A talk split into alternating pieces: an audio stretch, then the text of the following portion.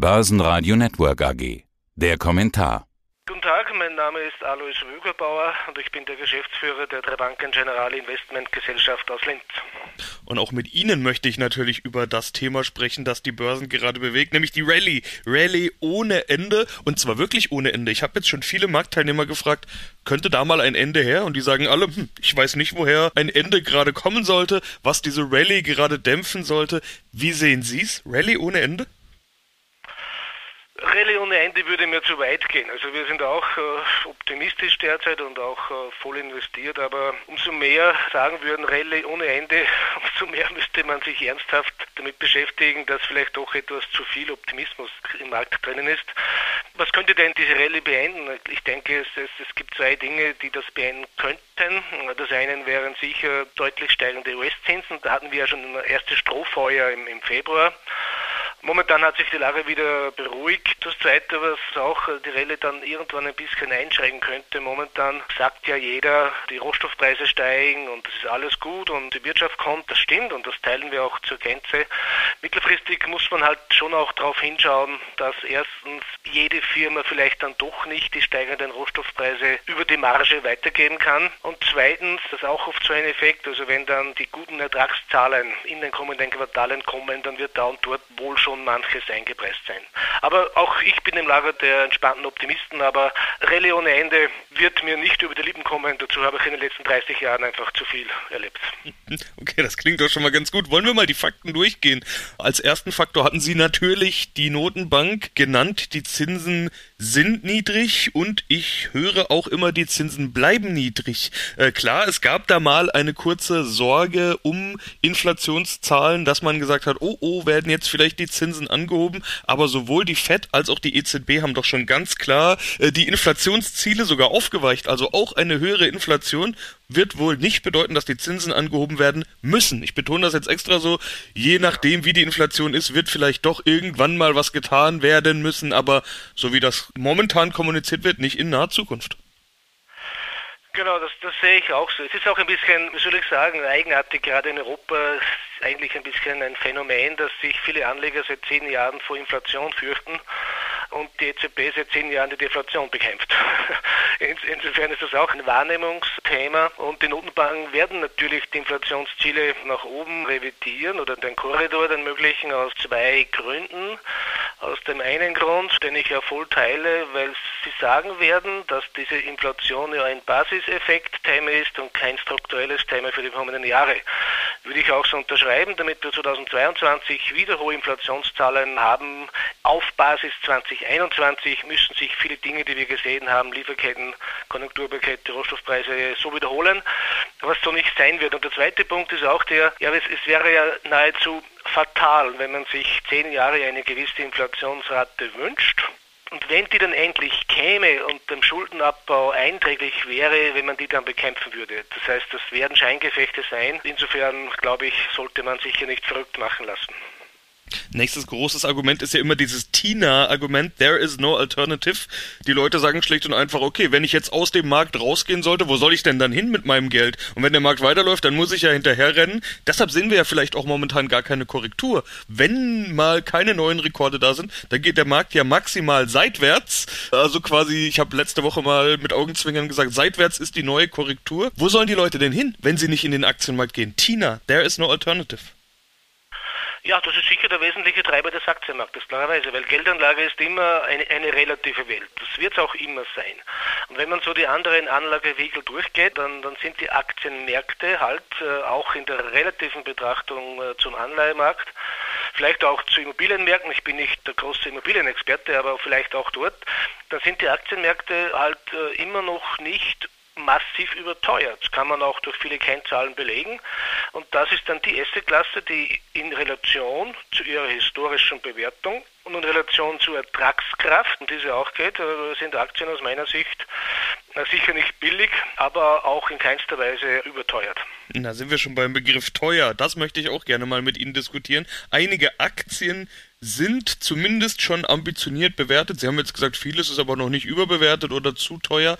Wie ist denn in dieser neuen Relation dieses teuer überhaupt zu bewerten? Viele sprechen schon von Pain Trades, die kaufen Aktien oder die kaufen auch Indizes, obwohl die schon sehr gut gelaufen sind, so dass man sagt, eigentlich ist es mir fast schon zu teuer, aber was soll ich denn sonst kaufen? Also da sind wir im Prinzip wieder bei diesem Tina-Begriff. Muss man die Begriffe teuer, die Begriffe Bewertungen, Kurs-Gewinn-Verhältnis und so weiter vielleicht entweder neu definieren oder zumindest in ein neues Verhältnis setzen? Ja klar, man muss es in ein Verhältnis setzen und ich wundere mich sehr, dass viele Analysten äh, sich standhaft weigern, das zu tun. Denn ich kann doch nicht die Aktienmärkte bewerten, ohne das Zinsumfeld zu berücksichtigen. Das ist ja wieder jede Logik. Was ist ein KGV? Ein KGV sagt ja nur, dass ich dann eine gewisse Bewertung habe, sagen wir KGV 20. KGV 20 sagt, gibt es eine Aktie, die hat einen Kurs von 100 Euro und macht dann bei KGV 20 klarerweise 5 Euro Gewinn pro Aktie. Und die Zahl 20 sagt mir, dass ich 20 Jahre brauche, bis ich durch den Gewinn pro Aktie meinen Einsatz wieder bekomme. Das ist das KGV. Wenn ich die gleiche Denke anwenden würde für eine Anleihe mit einer Rendite von einem Prozent, was Sie eh momentan kaum kriegen, aber runden wir auf, sagen wir ein Prozent, dann hat diese Anleihe ein KGV von 100. Wenn Sie eine Immobilie besitzen, eine Wohnimmobilie, seien wir auch hier großzügig, sagen wir 2% Mitrendit, dann hat diese Immobilie ein KGV von 50. Jetzt sehr vereinfacht dargestellt. Und ich bin davon überzeugt, dass bei einem Zinsumfeld von null am kurzen Ende, was sich nicht ändern wird, und sehr wenig am langen Ende, dass ein KGV von 20 im Jahr 2021 bei Nullzins viel, viel, viel günstiger ist als ein KGV von 13 oder 14 vor 10 oder 20 Jahren bei einem Zins von plus 3% oder plus 6%. Und das ist die Idee dahinter. Und ich glaube, dass das neue Neutrale wird dann vielleicht oder das neue Faire wird dann sein, nicht 15 oder 16, sondern vielleicht 23 oder 25. Wer weiß das schon, das wird die Zukunft zeigen. Aber ich muss einfach die Zinslandschaft äh, mit einrechnen. Jetzt haben die gerade schon gesagt, dass das natürlich sehr vereinfacht dargestellt ist. Wir sprechen auch die ganze Zeit von den Aktien oder dem Markt, das gibt's natürlich auch nicht. Fragen wir also mal so rum, wie spezieller muss man denn werden? Wo suchen Anleger noch nach günstigen Aktien? Bei anziehender Konjunktur könnte ja Value wieder stärker in den Fokus rücken, beziehungsweise noch stärker in den Fokus rücken, als es sowieso schon passiert ist. Value versus Growth, darüber wurde im letzten Interview ja schon gesprochen, Sektorrotation als Stichwort. Wir sehen, dass zyklische Unternehmen recht gut laufen und aufholen. Österreich ist quasi Value pur, hatten Sie im letzten Interview gesagt, das war sogar über unsere Überschrift am Schluss. Könnten österreichische Aktien jetzt ihr Nachholpotenzial entfalten in diesem Umfeld? Ja, ich denke schon. Und das findet ja im Prinzip seit November äh, letzten Jahres intensivst statt, äh, wo die Wiener Börse ja seit Beginn November 2020 ich muss es nachschauen, aber ich glaube etwa 50 Prozent gestiegen ist. Das ist ja nicht, dass jetzt alles in Wien anders ist, aber es sind eben genau diese zyklischen Value-Branchen, sprich Financials, Industrie, Energie, Immobilien, die laufen halt jetzt wieder besser. Dann sieht man genau diesen, diesen Rebound und der wird auch noch anhalten, weil auch die Zahlen der Industrie in den kommenden Quartalen gut sein werden. Insofern ist dieser Value-Rückenwind da. Man sollte halt beides im Depot haben und nicht versuchen, diesen Growth-Value-Trend dann hin und her zu drehen. Das halte ich für schwierig. Das heißt, es ist wichtig, sich einfach breiter quasi aufzustellen und beides im Depot zu haben. Wenn man jetzt noch einsteigt, Sie haben jetzt gerade schon gesagt, 50 Prozent zugelegt, was 50 Prozent gestiegen ist, da muss man irgendwann mal fragen, macht das denn jetzt nochmal 50 Prozent? Also will ich die Frage mal so formulieren, wie viel dieses Aufschwungs, den wir ja sehr wahrscheinlich sehen werden, ich glaube, da sind sich die meisten einig, dass dieses Jahr ein besseres Wirtschaftsjahr wird als das Corona-Jahr und das Jahr danach wahrscheinlich noch besser, aber wie viel davon ist denn schon eingepreist? Das ist ja keine Überraschung und der Markt bildet ja sowieso die Zukunft ab. Wie viel ist schon in den Kursen? Also vielleicht zur, zur ersten Frage, wenn man sagt, etwas ist 50 Prozent gestiegen, dann ist das natürlich eine Verkürzung, die wir beide jetzt machen, die ja so nicht ganz korrekt ist, weil man könnte es auch anders formulieren. Die Wiener Börse ja ist seit November um 50 Prozent gestiegen, aber sie ist auch zuerst dramatisch gefallen. Und die Wiener Börse steht heute ungefähr dort, wo sie gestanden hat im Q4 2019. Das heißt, wenn Sie im Q4 2019 gekauft haben, sind Sie heute plus minus null. Und dann zu sagen, ein Markt, der im April 2021 dort steht, wo er, wo er zu Jahresende 2019 gestanden hat, ist überteuert, das teile ich einfach nicht. Man muss auch dann sich jede Firma anschauen, aber es war einfach ein Auspreisen des Corona-Schocks. Und dieses Auspreisen hat bei Immobilien, bei Banken halt ein bisschen gedauert, klarerweise. Und jetzt würde ich sagen, ist dieses Corona-Thema vom Finanzmarkt weitgehend ausgepreist. Jetzt beginnt die Rechnung neu und, und jetzt wird es eher wieder mehr darum gehen, wie sind denn die Aussichten der Unternehmen in den kommenden Jahren. Da ist dann wieder die Unternehmensbetrachtung, denke ich, wichtiger als eine Indexbetrachtung.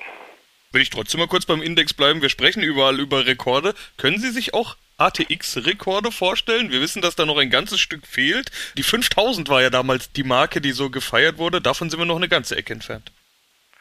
Ja, aber diese 5000, das ist halt immer die Zahl, die dann hervorgezogen wird, die, die schaue ich mir gar nicht mehr an, weil das ist äh, sehr, sehr lange aus. Das war die Osteuropa-Euphorie. Da hat man geglaubt, also quasi, ja, Osteuropa wird jetzt äh, zehn Jahre wachsen und dann kam halt das Jahr 2008.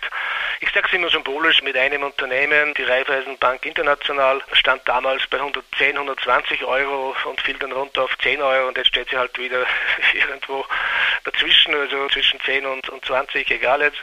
Das heißt, diese 5000, die muss man sich die sehe ich jetzt unmittelbar nicht, aber darum geht es auch hier nicht. Das war damals eine, eine Blase, eine Osteuropa-Euphorie, die sich so nicht wiederholen wird und daher würde ich, würde ich daran nicht messen wollen, dass der Markt aber die Höchststände des Jahres 2018 relativ zeitnah überschreitet und das sind ja eigentlich nur, nur 10 Prozent, da bin ich schon sehr davon überzeugt. Okay, und Sie haben ja sowieso gesagt, äh, lassen wir mal den Index ein bisschen raus. Ja, dann lassen wir den Index doch mal raus und sprechen über einzelne Unternehmen. Wo sehen Sie gerade die Chancen? Was schauen Sie sich an? Was sind Ihre Favoriten? Momentan gibt es eigentlich eine sehr breite gute Entwicklung. Also ich glaube, dass, dass die klassische Industrie vor einigen guten Quartalen steht und die Zahlen zeigen das ja auch schon. Es wird, es wird auch laufend nach oben revidiert. Zuletzt wieder eine Palfinger, die gesagt hat, dass es wesentlich besser läuft als erwartet. Dazu zählt auch eine Andritz. Ich glaube, dass das bei einer Strabag dass das Geschäft gut läuft. Und eine RHI, Magnesita, ist jetzt nicht, nicht in Wien notiert, aber, aber auch im Fokus bei uns als österreichisches äh, Unternehmen. Das heißt, diese klassische Industrie, denke ich, äh, ist momentan, hat, hat derzeit einfach Rückenwind. Herr Bürgerbauer, vielen Dank für Ihre Einschätzung. Gerne. Börsenradio Network AG. Das Börsenradio für Privatanleger.